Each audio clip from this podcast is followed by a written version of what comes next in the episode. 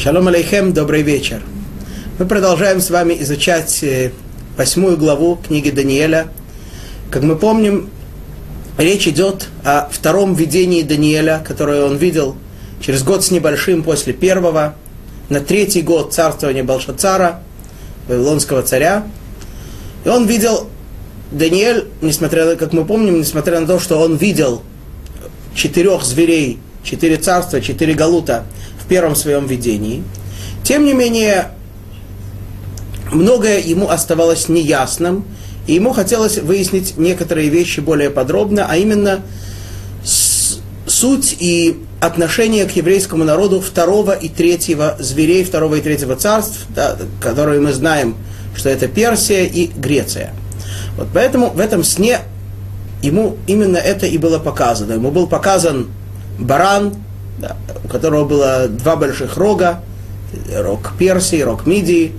Они, цар, которые царствовали, которые бодались во все стороны, то есть он захватывал во все стороны, это мы помним. Но потом появляется маленький козленок, да, маленький козленок, Цфир и Зим, да, то есть который начинает, несмотря на то, что он был маленький, он бежит к барану с гневом, нападает на него, убивает его, топчет его. И да, это козленок становится большим козлом, у него был один рог, который потом сломался, и на его месте выросло четыре, потом вырос один маленький рог, да, это то, что мы с вами говорили. Вот, э, вот это именно эту часть сна, когда был сначала баран, потом козленок, козел, это Даниэлю было неясно. То, что было потом, Даниэлю было а, открылось, да, мы говорили с вами, что появился этот маленький рог, который, несмотря на то, что он, по, по одному мнению, это был Антиохус, по другому, да, тот, который, тот греческий царь, который нанес много бед, много, принес много несчастья еврейскому народу.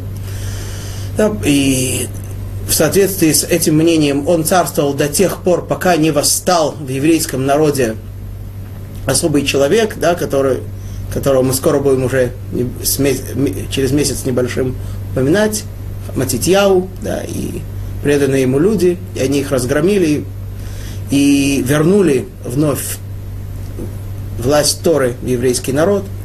По другому мнению, это был Тит, несмотря на то, что он, как мы помним с вами, вроде бы относился к четвертому зверю, относится к четвертому зверю, это Эсав, Эдом, тем не менее, он тоже произрастает, берет свои корни из греческой идеологии, греческой сущности, и об этом мы с вами тоже говорили. Вот, и Даниэль не понял достаточно вот это э, начало этого видения про этих двух животных, и захотел понять, и тогда раздался голос, да, что он спросил, э, раздался голос, который повелел ангелу Гавриэлю рассказать Даниэлю подробно о том, что же он именно и видел. И когда Даниэль к нему подошел, явился ангел Гавриэль, да, то э, говорит сам Даниэль, что он, как это, как это именно, какими словами говорится, что Даниэль обомлел и пал лицом на землю, да, то есть э, он точно так же, как мы говорили с вами, что пророки, несмотря на то, что достигают очень высокого уровня святости и удостаиваются контакта со Всевышним, тем не менее, поскольку они еще не достигают самого высокого уровня святости, которого мог достичь только, достиг в истории только один человек, это наш учитель Мушарабейну. Да, так вот, э, остальные пророки, они не достигли такого уровня, и поэтому вид, э, они не могли получать и общаться непосредственно с Творцом с помощью пророчества, оставаясь при своих чувствах. И поэтому они или во сне получали пророчество, или в каком-то состоянии, не владея собой, не владея своим телом, не владея своими чувствами. Также и Даниэль, он упал лицом на землю.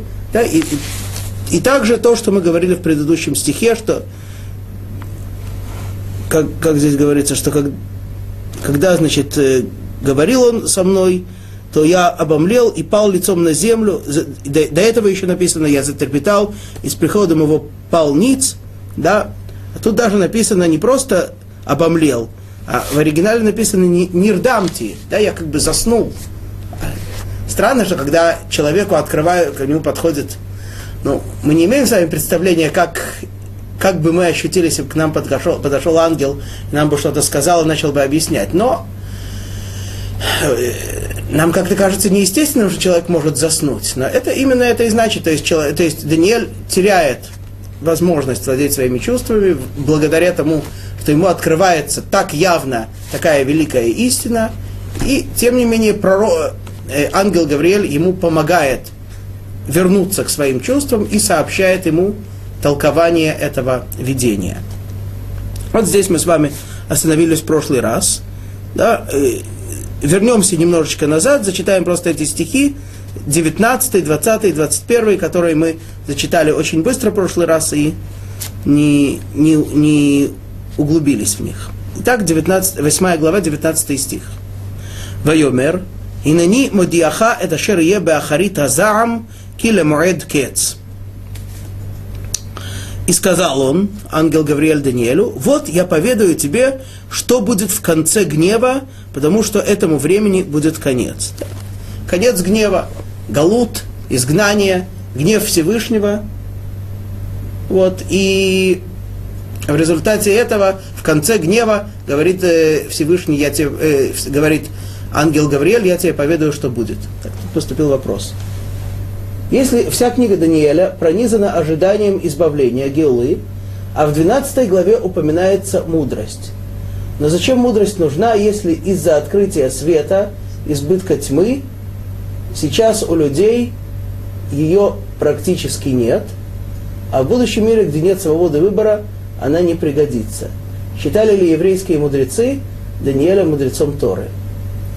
Ну, хотя э, стоит отвечать по порядку, то скажу, то на первый вопрос, действительно, если вы задаете вопрос насчет мудрости, то, которая, о которой говорится в 12 главе, я не хочу опережать события, поэтому даст Бог, когда мы дойдем до 12 главы, мы обязательно э, уделим внимание вашему вопросу и ответим на него. Вот. Теперь, а, а второй вопрос, считали ли мудреца, еврейского мудреца, э, Даниэля мудрецом Торы, вне сомнения. Мы с вами говорили уже э, неоднократно о том, что Даниэль, он был такой человек, который имел право и возможность постановлять законы не только для себя, но и для всего еврейского народа. Помните, мы говорили в первой главе, например, что он ввел постановление о запрете использования нееврейского масла, да, оливкового масла для какого-либо применения. Потом это постановление было отменено более поздним э, еврейским судом, но, конечно, он был один из самых больших мудрецов в своем времени. Вот. Но, а насчет мудрости, даст Бог, конечно, дойдет до 12 главы, и мы с вами об этом поговорим. Вот. И вот это говорит ему ангел Гавриэль, что конце гнева ты, ты, увидишь, ты видишь все, что будет до конца гнева. Кила моэд кец. Да, и мы с вами говорили, что в 17 стихе написано Киле эт кеца хазон, а в 19 киле моэд кец. Э, эт и моэд это несколько разные слова, и мы с вами приводили объяснение, что действительно избавление, геула, обязательно наступит. Это естественный ход событий, это должно быть. И более того, что несмотря на то, что Творец иногда вмешивается в естественный ход событий и его меняет, в данном случае Творец обещает, что он не изменит, что это обязательно придет, обязательно наступит. Более того, есть какой-то определенный срок, максимальная, самая поздняя граница, когда должно наступить избавление – вот. Но если люди того удостоятся, то оно может наступить и раньше. Это уже Творец, да, в этом смысле вмешивается в естественный ход событий и приближает избавление, приближает Геула. 20 стих. Хаайль ашер раита баала кранаим малхей мадай упарас. Двурогий баран, который ты видел, цари Параса и Мадая. Вот. То, что мы с вами уже говорили, здесь ангел ему говорит это явным текстом. 21 стих. Вегацафир хасаир, мелех Яван, והקרן הגדולה אשר בין עיניו הוא המלך הראשון. Да. А козел, который ты видел, это царь Явана, это греческий царь, то есть греческое царство, греческая сущность. А большой рог, который между глаз у него, это первый царь. Кто этот первый царь? Это первый царь Александр Македонский, который действительно смог э, в короткий срок с легкостью создать огромную империю. Э, вижу, в прошлом, на прошлом уроке мне поступил вопрос, когда касающийся срока избавления, то, о чем мы говорили в какой это был стих, в 14 стихе там было написано «Эрав бокер альпайму шлошмеот» «Вечер, утро 2300». Мне поступил вопрос. Вечер, э, и мы с вами приводили разные мнения о том, э, о каком же именно сроке идет речь. Вот задается такой вопрос. Вечер, утро, один день, значит 2300 дней. Можно было бы вроде бы так понять этот стих, что имеется в виду 2000, и так здесь это переводится, 2300 вечеров утр. Но в, в коммента, у комментаторов я подобного объяснения не встречал. И с точки зрения языка иврит это не очень подходит, не очень э, увязывается, потому что тогда было бы, если мы говорим о каком-то э, количестве чего-то, да, то мы сначала называем число, а потом то, что мы считаем. Тогда нужно было бы сказать 2300 альпаем, альпаем ушлош мот эров бокер. Да, но здесь написано немного не так. Конечно, есть исключения. Здесь написано эров бокер альпаем ушлош мот. Вот, и поэтому, видимо, это, это комментаторов натолкнуло на мысль, что это не может быть просто 2300 дней, а это какой-то срок или какое-то время, про которое написано «эров бокер», и чтобы достичь этого времени, это или само по себе, нужно к нему прибавить 2300, или же эти 2300 это все, э, это годы всего того срока, Вопрос в том, откуда это считать, и мы об этом с вами говорили в прошлый раз, до избавления, до того времени, про которое написано, что будет в момент тьмы будет свет. Ваэляет эров и еор. Вот. Это, итак, это первый царь, о котором мы говорим, Александр Македонский, который с легкостью завоевал огромную империю и построил огромную македонскую греческую империю. Далее, 22 стих. Ванишберет, ватаамодна арба тахтеа, арба малхуйот мигой яамодна, вло вехухо. А то, что сломался он, и появились вместо него четыре, четыре царства встанут из народа, но неравные ему по силе. Мы с вами говорили, что, что несмотря на то, что Александр Македонский с легкостью и быстротой создал огромную греческую империю. Тем не менее, она, он сам рано умер, она долго не простояла. И сразу после его смерти она распалась на четыре. Да, Египет, саму Македонию, Восток и Север. Да, об этом мы говорили. И появилось четыре царя вместо Александра Македонского. Каждый из них правил над своей, над э, своей частью, но неравно ему по силе. Ни по силе физической, мы знаем, ни по власти, ни, что более важно, по силе духовной. Да? Помните, мы с вами говорили, что Александр Македонский, несмотря на то, что это был э, такой вроде бы не, не имеющий особой связи с духовностью человек, но это не так. Мы помним с вами, что когда Александр Македонский пришел в Святую Землю, и ему вышли навстречу мудрецы, во главе которых был э, самый величайший человек того поколения, праведник Шимон Хацадик, Александр Македонский, увидев его, сказал, я тебя узнаю, потому что когда я воюю, и, так сказать, иду, на, иду в атаку, передо мной появляется твое лицо, и благодаря твоему лицу я побеждаю. То есть, ну, понятно, что простому человеку лицо великого праведника просто так не показывают, да, то есть. действительно, Александр Македонский, мы с вами говорили, он был тот, кто признал величие и всевластие Творца. Да, и являясь самым важным, самым типичным, самым основным представителем греческой сущности. Вот. Но четыре царя эти уже не будут равны ему по силе. Далее, 23 стих.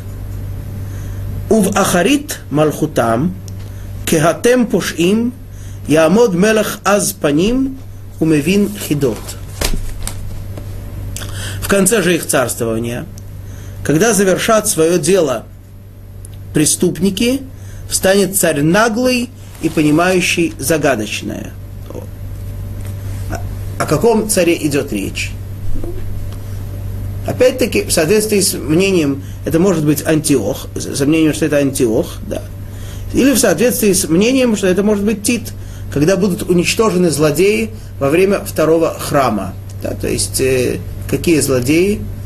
Э, к сожалению, злодеи, находящиеся в еврейском народе, которые грешили, которые устраивали различные конфликты э, внутренние, которые очень навредили еврейскому народу в то время. Вот в, э, результате этого восстает этот маленький рог, этот царь, который будет Тит, и про которого здесь говорится, что он наглый. То есть он, э, скажем, в отличие, не обладал какой-то особенной физической силой, он не обладал особым авторитетом. Его, так сказать, действие, его сила была в его наглости, в его дерзости, бесстыдстве.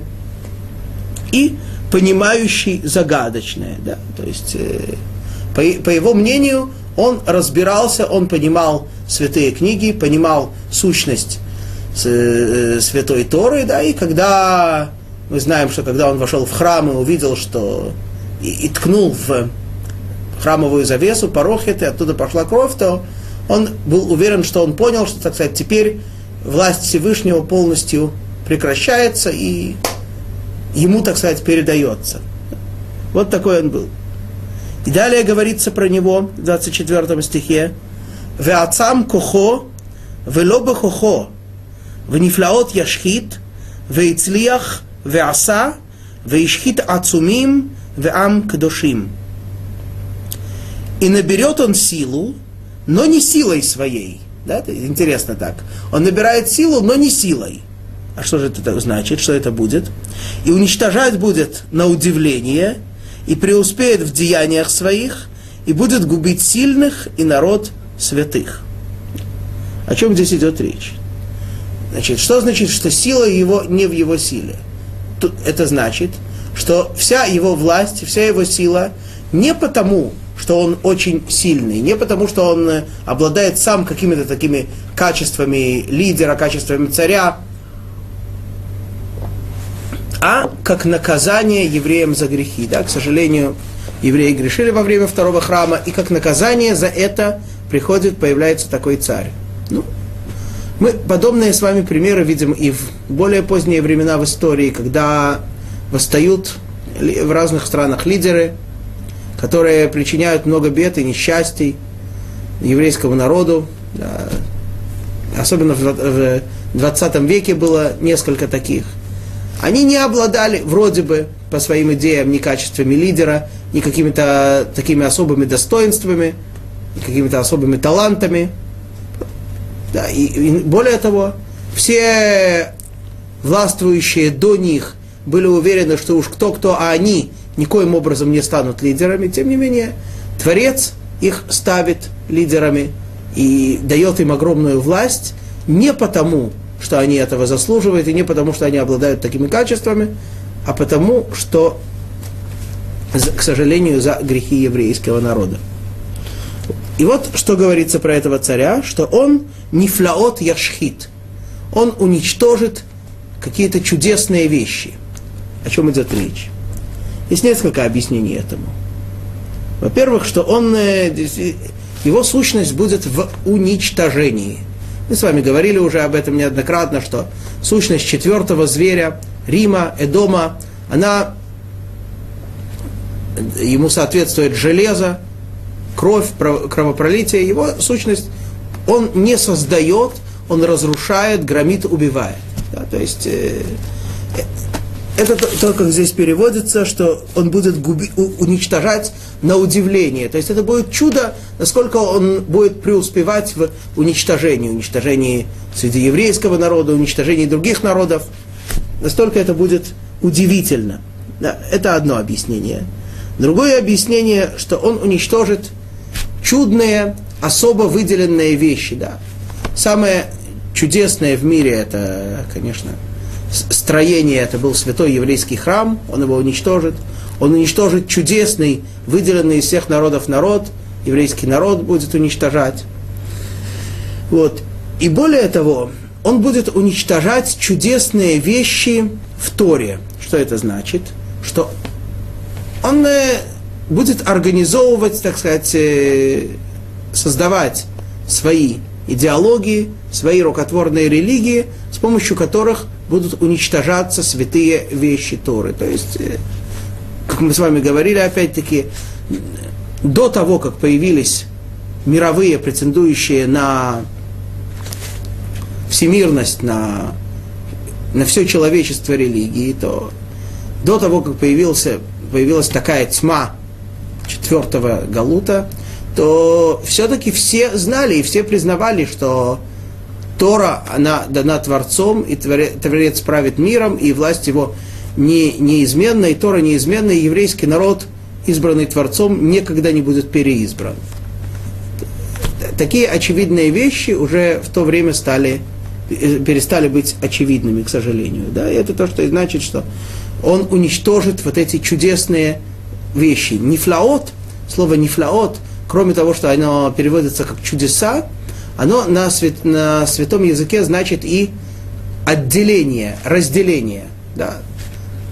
Так как сказал, э, когда наш учитель Муше Рабейну, он просил Всевышнего после греха золотым тельцом простить еврейский народ, то было несколько просьб, которые он просил.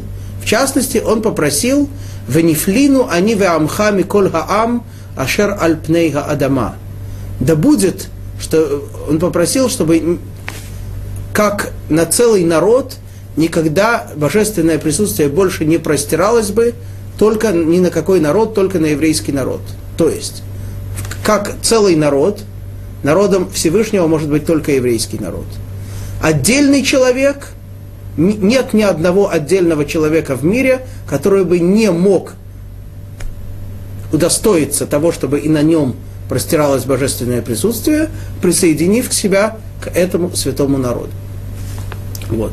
Так вот, это будет, это разделение, это выделенность Торы, выделенность еврейского народа существовала и была очевидная всем. Этот дерзкий царь, он это отделение, это разделение будет уничтожать, да? Извините за цитату. Нет Эллина, нет Иудея, ибо во всех три точки. Вот, то есть э, вот, вот такое, такой подход, 15 республик, 15 сестер, все народы и все так далее, все, все одно и то же, нет никакой разницы. Все, всякое, ну и естественно, что, так сказать,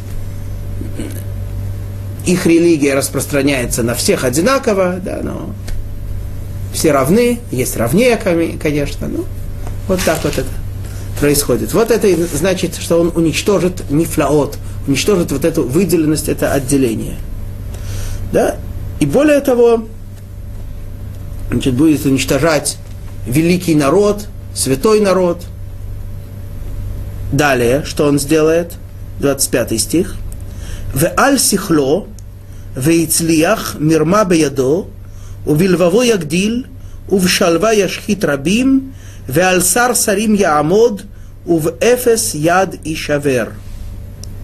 И благодаря своему уму преуспеет он в коварстве своем, и вознесется он в сердце своем, и спокойно губить он будет многих, и против властителя властителей восстанет он, и сломлен будет он без помощи рук человеческих. Да, то есть э, он усилится в своем коварстве, в своей гордыне, станет э, дерзким э, еще более, будет, будет дерзить по отношению ко Всевышнему, да, как э, мы знаем, как говорил э, Ан, Антиох, который пытался насадить греческую культуру, греческую идеологию в еврейском народе. Как говорил Тит, что, так сказать, если ваш Бог истинный Бог, пусть придет, пожалуйста, я готов с ним воевать, пусть идет воевать со мной. Вот.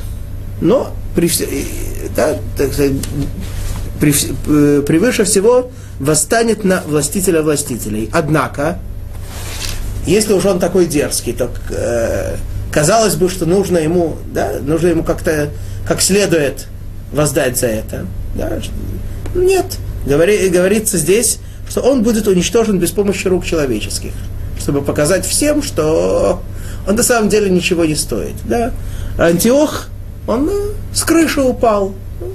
Бывает, что такое. Упал с крыши, его никто не подталкивал, никто не сбрасывал. Сам упал с крыши и от этого умер. Тит, мы знаем, ему залетел комарик, какая-то мошка в нос, ковырял, э, ковыряла ему в мозг, покуда он не умер в конце концов. Долго жил с этим, но в конце концов тоже умер.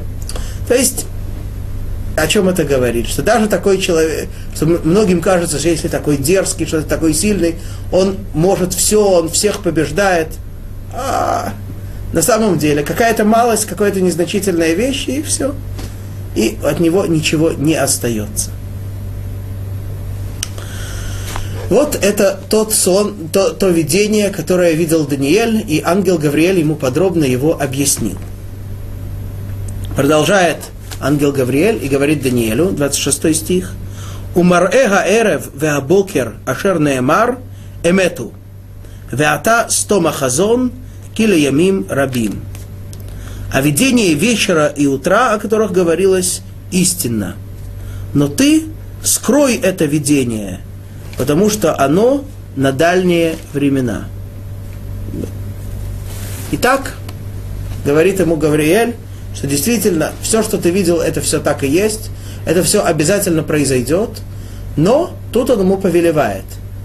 Мало того, что э, э, ты это все видел, ты это все понял, но не разъясняй и никому не рассказывай, что такое вечер, утро, да, мы видели с вами разные комментарии, разные объяснения, можно так понимать, можно так. Говорит ему ангел, не разъясняй это. Почему? Потому что это видение на дальние времена. Но если человеку сказать, что вот ты знаешь, э, можешь не ждать, еще пройдет очень долгое время, какое-то очень далекое время, и только тогда наступит избавление, только тогда, ну, если человек знает, что, скажем, э, какой-то большой срок это точно не произойдет, ну, так человек уже и не будет особо ждать, и не особо надеяться, и в конце концов вообще отчается от э, избавления от прихода Машеха, и вся жизнь пойдет такая, бесцельная, потому что ради, э, если, если нет никакой цели, никакой, никакого результата, никакого итога, к которому придет весь мир, ну так, э, так это что такая за жизнь? Это так вот был человек, нет человека, нет, нет никакой цели, ничего этого. Поэтому человек может отчаяться, поэтому говорит ему ангел, да, ты, хорошо, ты знаешь, что это за срок, это, этот срок истинный, но ты его никому не разъясняй, никому его не открывай. Да, чтобы люди не отчаялись, люди ждали, говорили, что нужно ждать, и, и несмотря на то, что вроде бы те указанные сроки, которые объясняют комментаторы, уже наступили и прошли, и, к сожалению, великому сожалению, мы пока с вами не удостоились гиулы, не удостоились избавления. Тем не менее, это может произойти в любой день, в любую минуту. Конечно, нужно это ждать. Говорит Даниэль, 27 стих, «Ваани Даниэль, ниейти, венехелейти, ямим, ваакум ваэсе эт млехет амелех, Вештомем аля марэ, вейн мевин. И изнемог я, Даниэль, и болел несколько дней. Потом встал я и занялся делами царскими, и был я смущен видением, и никто не понял этого. Вот Даниэль говорит нам, что он э, действительно видел это все, был смущен, но тем не менее потом занялся царскими делами. То есть Даниэль несмотря на то, что он удостоился такого великого видения и уже, так сказать, э, жил, э, находился в таких высших сферах, высших мирах, тем не менее, говорит, у меня была обязанность, у меня была роль, да, мы помним с вами, Даниэль его назначил, еще на выходные его назначил на очень высокую должность, потом он был при Белшицаре, потом при следующих персидских царях. У него была большая, важная роль, большая ответственность, и несмотря на свое величие, несмотря на те великие открытия, э, те великие вещи, которые были открыты, тем не менее, он исполняет свою роль, он занимается царскими делами. Да, и поэтому даже никто не заметил, никто не смог увидеть, что вот э, э Даниэль видел такие высокие вещи. Так, так, таков действительно великий человек. Великий человек, э, людям кажется иногда, что великий человек это какой-то такой человек, который витает в облаках, он постоянно, так сказать, это общается с космосом там, или с кем-то, или с высшими какими-то такими эти. Где-то он э, находится постоянно не здесь, нет. Этот человек, он выглядит вроде бы обычно, вроде ведет себя самым нормальным, самым земным образом, но, как мы говорили, человек – это существо, которое соединяет в себе все миры. От, сам, от самого низшего, материального, самых высоких духовных. Вот такой человек действительно соединяет в себе все миры, действительно связывает материю с самыми высокими проявлениями духовности. Вот, и он выше и святее ангелов. Другое дело, что в этом мире он не проявляется. Да. Выражаясь словами Торы, Сулам Муцав Арца, Варушо Магия Шамайма. Лестница, которая стоит на земле, а верх ее, голова ее доходит до небес. На этом мы с вами заканчиваем восьмую главу, заканчиваем второе видение Даниэля и переходим к девятой. Мы уже много с вами говорили о различных э, аспектах, различных э, формах, в которых проявляется Даниэль. Э, еще один вопрос. Как определить великого человека? Очень хороший вопрос.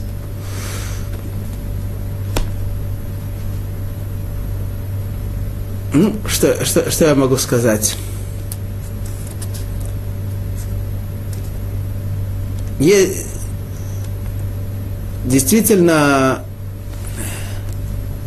вроде бы по, вне, по внешнему виду часто мы не можем определить, э, э, определить, знать, какой человек является великим. Да. Но и скажу вам так, что если человек действительно хочет знать, кто в наше время или в прошлом, скажем, в наше время это самое актуальное, является великими людьми, если человек действительно хочет, если человек действительно работает над собой, совершенствует себя, совершенствует свои духовные качества, если человек пытается постигать мудрость Всевышнего, то он э, находит таких великих людей, и ему э, Творец открывает, кто эти великие люди. Одно вам скажу, что, это, что великий человек, это действительно, это не может быть человек не какой-то несведущий, неграмотный. Это обязан быть человек мудрый в Торе и чаще всего я вам скажу, что человек, который действительно достиг очень высокой степени мудрости в Торе, автоматически Тора на него благотворно влияет, он становится праведным и совершенным во всех аспектах. Вот, так что, грубо говоря, и, и в общем-то не только грубо, а довольно точно, если мы хотим действительно иметь контакт и знать, кто у нас есть сегодня великие люди, то для этого нам необходимо познакомиться с э, людьми, которые обладают особой, самой великой мудростью в Торе. Следующий вопрос. Если можно, скажите, пожалуйста, избавление и спасение это одно и то же? Спасибо. Ну, то, что мы с вами на святом языке эти слова называются, э, это разные слова. Да? Избавление это то, что мы с вами говорим, это геула, а спасение вообще это Иешуа. Ну, Иешуа, спасение, оно относится, в общем-то, к всем э, э, ежедневным аспектом жизни человека. Да, человек там э, мог попасть в какую-то аварию и спасся, он мог там э, попасть в какую-то неприятную ситуацию, и его спасли из этого. Да, мог, э, был, был э, должен денег, и каким-то образом ему там это простили долг или дали возможность этот долг выплатить. Ну, это, это все ежедневное спасение. То, что мы говорим с вами про геула. Понятие геула это тоже в некотором смысле может проявляться каждый день. Да? Есть какие-то частные случаи избавления. Но то, что мы с вами говорим э, в наших уроках, упоминая понятие геула избавления, это имеется в виду то великое избавление, та, та геула, которая наступит скоро и которую мы все ждем. Спаси... Я не помню, может быть, я употреблял слово спасение тоже в этом смысле по отношению к геула, но э, вообще говоря, э, это иногда, э, иногда используется, но, но вообще говоря, слово спасение больше относится к конкретным ежедневным ситуациям. Да. И в отличие от Геула, которая говорится о каком о великом этапе истории человеческой, который должен скоро наступить. Вот. Итак, мы видели с вами Даниэля в различных проявлениях. Мы видели его как человека, человек, с чего мы начали? Мы говорили о том, как он был юношей, взят во дворец царя Навуходнецера, да, и там э, он рос, и как с, э, он, он был готов пожертвовать, и, и буквально риск, рисковал жизнью, но не ел ничего, что, что вызывало какое-то сомнение в отношении пригодности в пищу с точки зрения еврейского закона, в отношении кошерности. Да, мы, мы видели с вами, как, как, как проявил себя там Даниэль. Потом мы видели с вами, как в результате всего, всей этой подготовки они, он и его три друга, Ханани, Мишаэль и Азария, опередили всех остальных, да, и поэтому они были избраны прислуживать у царя, у Навуходнецера, да, в, в этом мы видели Даниэля. Потом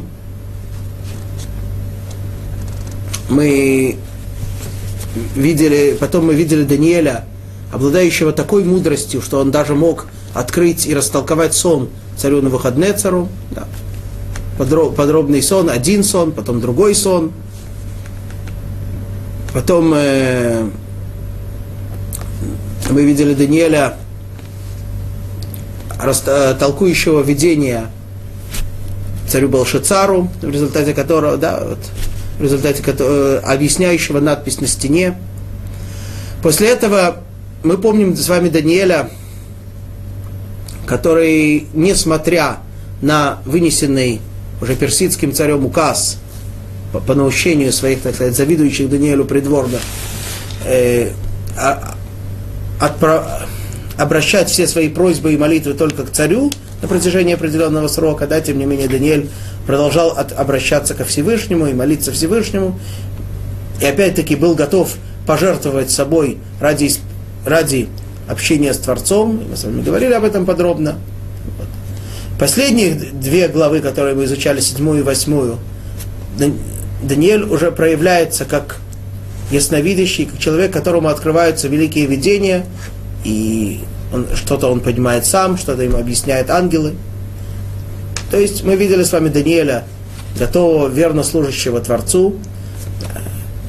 Кстати, это опять-таки, как мы видели в последнем стихе, это не отменяет и не противоречит его верному и ответственному исполнению тех дел, которые на него возлагал тот или иной монарх. Мы видели Даниэля, который с которым э, общается Творец, открывая ему великие видения. И вот теперь перед нами предстает девятая глава, в которой мы увидим Даниэля в ином качестве, а именно обращающимся к Творцу. То есть мы поговорим с вами о понятии молитвы, о, и о той молитве, которую возносил Даниэль. Да, мы уже с вами говорили немного о молитве. Вот в шестой главе мы говорили немного о законах молитвы, как Даниэль обращался, стоя на коленях трижды в день в сторону Иерусалима. Это все было. Но тогда мы говорили только вкратце, а теперь поговорим более подробно. Итак, начинаем девятую главу. Бишнат Ахат Ледарьявеш Бен Мизера Мадай Ашер Хомлах Аль Малхут Каздим. Первый год царствования Дарьявыша, сына Ахашвероша из рода Мадай, который стал царем в царстве Каздим. Прощение, так появился вопрос. Великих и пророков мы можем узнать по их делам. Ну, это, это верно. Действительно, великие, великие люди, им соответствуют великие дела. Другое дело, что человек, не всегда мы можем правильно понять и оценить поступок человека, ведь поступок человека заключается не только в физическом действии, даже не столько в физическом действии, сколько в э, том намерении, ради которого он его делает. Да? Человек может делать вроде бы хорошее дело, да, и действительно, если дело оно само по себе хорошее, и оно в любом случае будет высоко цениться Творцом, тем не менее, разница между человеком э, с различными, э, которые, двумя людьми, которые делают одно и то же дело, но с различными намерениями, как говорится, шамаем варац, как, как разница между небом и землей. Да, то есть, э, поэтому это мы уже не, не всегда можем увидеть. Мы можем увидеть поступок человека, но мысли его, но чистоту его сердца при исполнении этого поступка мы не можем делать. И если уж на то пошло, так самый яркий пример тому. Прошлую неделю мы, э, да, на прошлой неделе мы читали в Торе о величайшем в истории и удивительнейшем поступке человека, да, когда наш отец Авраам ему велел Всевышний, или даже не велел, а попросил его, скажем так, так Тора говорит, э, взять и принести в жертву своего сына, сына, которого он долго ждал. Авраам пошел его и принес в жертву, и все исполнил, как Творец ему велел. И тогда в результате этого сказал ему Творец, что теперь, через ангела, что теперь я вижу, что ты действительно богобоязненный. Кстати, отсюда мы видим, что понятие богобоязненный – это такой титул не просто заслужить. Вот, и благословение, которое в результате этого обещает, обещает Творец Аврааму. Вот. Вроде бы сам этот поступок уже, конечно, поражает и, и уже сам по себе уже указывает на величие Авраама. Тем не менее, Проходит несколько сот лет, и мы обнаруживаем в Танахе подобный поступок. Когда была война между еврейским народом и близлежащими народами, то был один из царей, воевавший против еврейского народа, его звали Миша. Не, не по-русски Миша, а он пишется через Айн, Миша. Вот. Он был царь Муава. Он э, поинтересовался, а как это у евреев так все хорошо получается – Сказали ему, ты знаешь, вот э, давным-давно их отец, их предок, был готов ради Творца пожертвовать своим собственным сыном. И это было такое великое дело, что значит, это заслугу этого, заслуга этого дела распространяется на сотни и тысячи лет. Сказал он, ну, в чем проблема? Я тоже так могу. Пошел и действительно говорит нам Танах, принес своего сына в жертву, старшего сына в жертву солнцу. Солнце, он был идолопоклонник, поклонялся солнцу, принес солнцу в жертву своего старшего сына. А ну, в отличие от истории с Авраамом, его никто не остановил, он довел действие до конца. Да? Вот. Можем ли мы приравнять каким-то образом эти два поступка? Конечно, нет. Почему? Внешне, может быть, оно выглядит одно и то же. Во всяком случае, так был он, этот Миша, сам уверен, что вот какая разница. Он принес жертву, я, а действие одно и то же. С точки зрения действительно вели, величия этого действия, конечно, ни, никоим образом нельзя сравнить, потому что ну, Тора нам открывает, и это только, только Тора нам может открыть. Мы бы не, не могли знать до конца всегда, насколько были чистые помыслы Авраама, и, да, но, но Тора нам открывает, что и, и, и его помыслы, и, его, и помыслы его сына Ицхака были на сто процентов. Так что великие дела могут нам создать какое-то впечатление о великих людях, но не всегда. Основное это действительно внутренняя сущность человека. Не внешнее его выражение, а его внутренняя сущность. Вот. Итак, значит, говорит нам Даниэль, что, собы, что следующее событие произошло первый год царствования Дарьяуша, сына Ахашве, Дарьявыша, сына Ахашвероша. Мы сразу, слыша Ахашвероша, сразу вспоминаем праздник Пурим, вспоминаем Мегилат Эстер, но здесь не идет речь о том Ахашвероше. Да? И почему? Потому что здесь написано, что он был из рода Мадай. Тот Ахашверош не был из рода Мадай, он был из рода Парас, он был перс, э, персиянин, не медиец.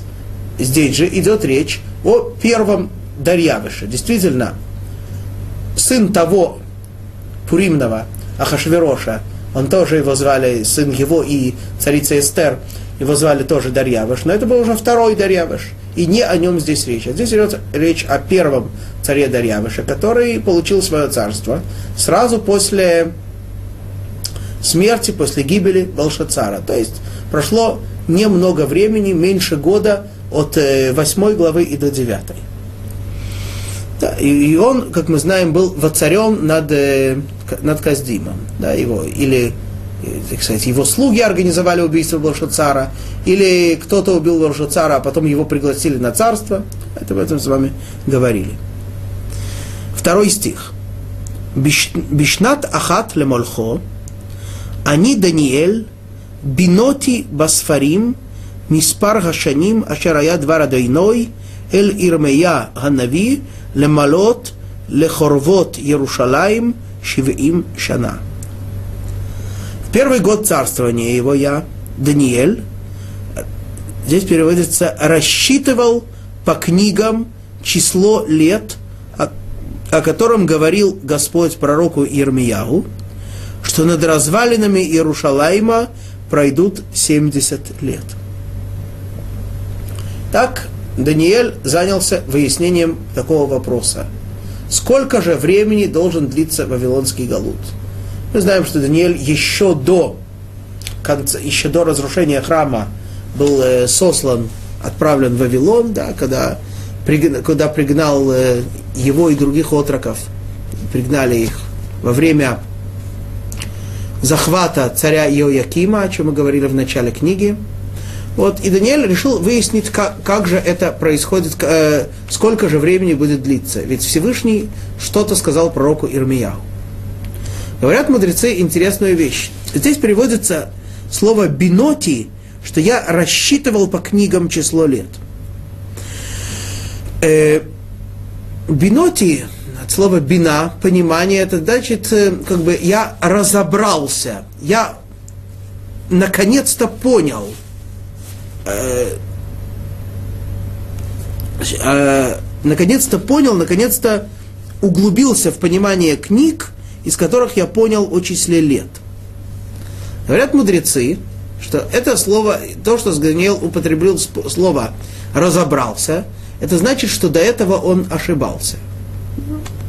Само по себе это нас учит очень важные вещи, что часто человек э, боится ошибиться – это не так. Конечно, любая, бывают ошибки, которые стоят дорого, но следует знать, что если человек действительно что-то хочет углубленно понять и разобраться, то нет ничего зазорного и так сказать, нежелательного в том, что человек не сразу это поймет. Сначала ему кажется одно, потом ему кажется другое. Он выясняет это подробно, разбирает вопрос подробно, и только тогда приходит к правильному ответу. Если человек э, человек сразу доходит э, до правильного ответа, очень часто, может быть, этот ответ не такой правильный, как ему кажется. Да. Потому что, чтобы действительно что-то глубоко понять, мы знаем это даже из, э, из науки, что если ученый хочет разобраться в каком-то вопросе до конца, то почти никогда ему не открывается это, не понимает это сразу. Сначала понимает одно, потом другое, потом, наконец-то, он приходит к истине. Вот Даниэль нам говорит – я угл... наконец-то понял, наконец-то разобрался в этом подсчете. А в чем, собственно говоря, была проблема? Да, о чем здесь идет речь? Даниэль видит, что проходит 70 лет после изгнания, после захвата царя Ио... Иоякима, да, и вроде бы с тех пор должно исполниться, должно наступить избавление, возвращение евреев домой. Почему? Потому что там, что, что говорит пророк Ирмияу? Пророк Ирмияу в 29 главе,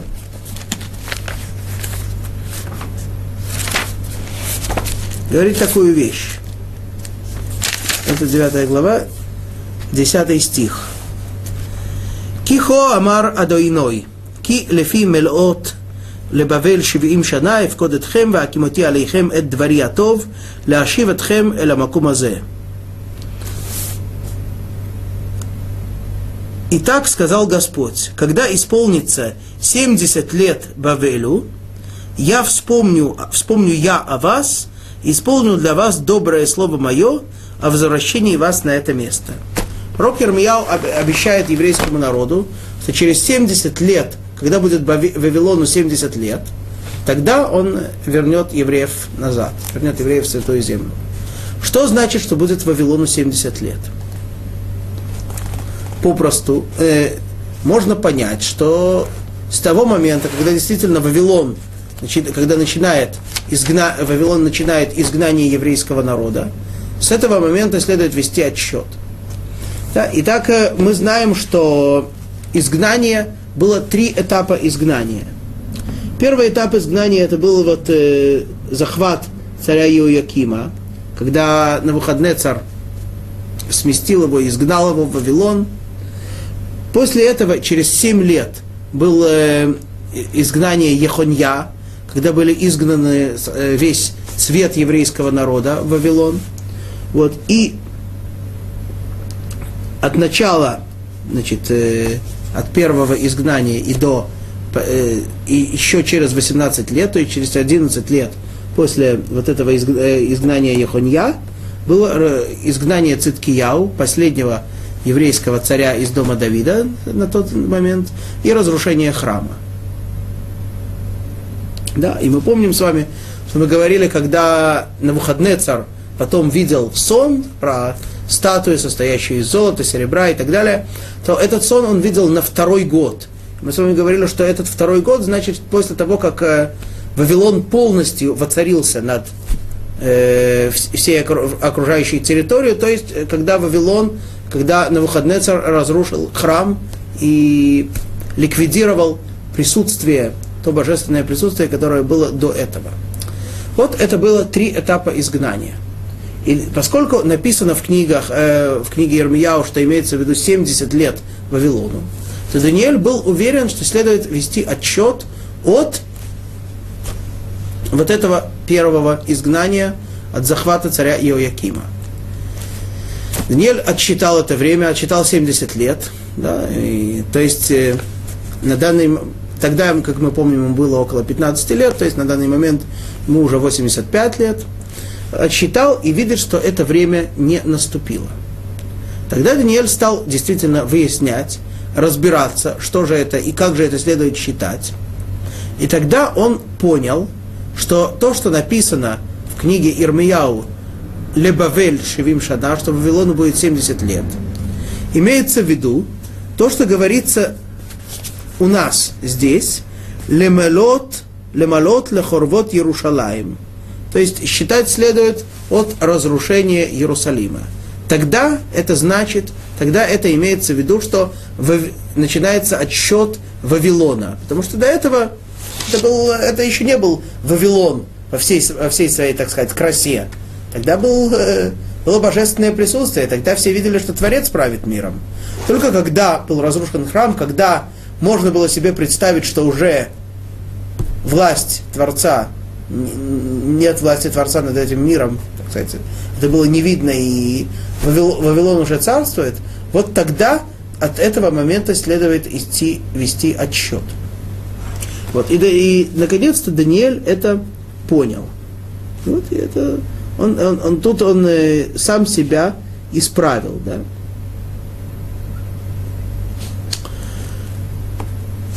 Мы, мы, мы с вами говорили о том, что и Болшицар тоже в этом ошибся, да, и далее, если уж мы вспомнили о Пуримного Ахашвероша, да, то это Ахашверош в этом ошибся. Болшицар, Болшицар был тоже уверен, что 70 лет закончились, поэтому он использовал храмовую посуду. Ахашверош тоже был уверен, что 70 лет закончились, и пророчество не исполнилось, поэтому он тоже использовал храмовую посуду. Да. Так эти цари подходили к этому пророчеству Ирмияу. Они его, конечно, не хотели, очень не хотели его исполнения, но вынуждены были как-то его с ним смиряться, то есть они его боялись. Когда увидели, что очень хотели, чтобы оно не исполнилось, и когда под их подсчету вроде бы оно не исполнилось, тогда они уже спокойно начали жить и быть уверенными, что уже все. Даниэль же, в отличие от этого, понимает, что если что э, написано у Ирмияу, то это абсолютная истина. Это обязано быть так, это не может быть иначе. И если это не исполнилось, значит ошибка не у Ирмияу, а ошибка у него. И тогда он глубоко разбирается, выясняет, и действительно приходит к выводу, что отчитывать следует от другого времени. Есть мнение даже, что Даниэль обнаружил книги Ирмияу, другую версию книг Ирмияу. То есть у нас есть пророчество Ирмияу, записанное на века, навсегда, как, как это написано словами, что будет Вавилону 70 лет. Однако Даниэль, есть мнение, что Даниэль действительно обнаружил свитки в другой немного версии с книгами Ирмияу, и вот там именно было написано, так как у нас здесь написано в книге Даниэля, что, разру, что развалинам Иерусалима, когда пройдет 70 лет. То есть отчет, понятно, следует вести от этого времени. Итак, мы с вами приходим к третьему стиху, который значит, является вступлением и, в общем-то, заголовком э, к нашему разговору о молитве. Так, третий стих, зачитаем его, конечно, сегодня весь его не сможем объяснить, но немножко начнем. ואתנה את פניי אל אדוני האלוהים לבקש תפילה ותחנונים בצום ושק ואפר. И обратил я лицо свое к Господу Богу, чтобы просить молитвой, немножко неточный перевод, и мольбами, постясь во власенице, мешке и в пепле. Так, мы с вами уже, читая этот стих, видим о каких-то аспектах, что такое молитва и как следует молиться. Вообще, начиная разговор об этом, следует задать естественный вопрос, а что такое вообще молитва? Да. Нам представляется, что молитва это ну, одно из двух. Или, когда мы говорим слово молитва, молиться, мы представляем себе, так сказать, э, какое-то, не знаю, церковное служение. Мы представляем себе, да, э, паномарь над покойником или что-то такое, да, то есть, э, что, что такое молитва? Это просто надо так вот открыть текст, что-то пробубнить, и все, и это, это называется молитва. Да? Это, это пер, первая ассоциация, которая у нас вызывает это слово. Другая ассоциация, что такое молитва? Что вот э, так сказать, на чуть более высоком уровне. Мне сейчас кажется, мне сейчас что-то позарез надо. Ну, я не знаю, может оно и не надо на самом деле, но мне сейчас надо, мне сейчас что-то хочется, во что бы то ни стало. Ладно. Я говорю Всевышнему, давай, слушай, мне вот это вот срочно надо, сделай мне это. Сделаешь хорошо, не сделаешь, ну, это скажем так, почему это чуть более высокий уровень молитвы? Потому что сейчас хотя бы мы осознаем, что есть некоторый контакт, что мы у кого-то что-то просим. Да? Но, но как мы просим? Вот мне хочется, мне надо, ты мне дай. Почему? Потому что я, что такое молитва? Просто э, мне, мне, мне что-то нужно. Так э, для этого нужно попросить. Вот я попросил. Но, конечно, это более чем примитивное понимание молитвы. О том, что же это такое на самом деле, даст Бог, поговорим на следующем уроке, через неделю. А пока мы с вами прощаемся, Кольтув, Шаббат Шалом.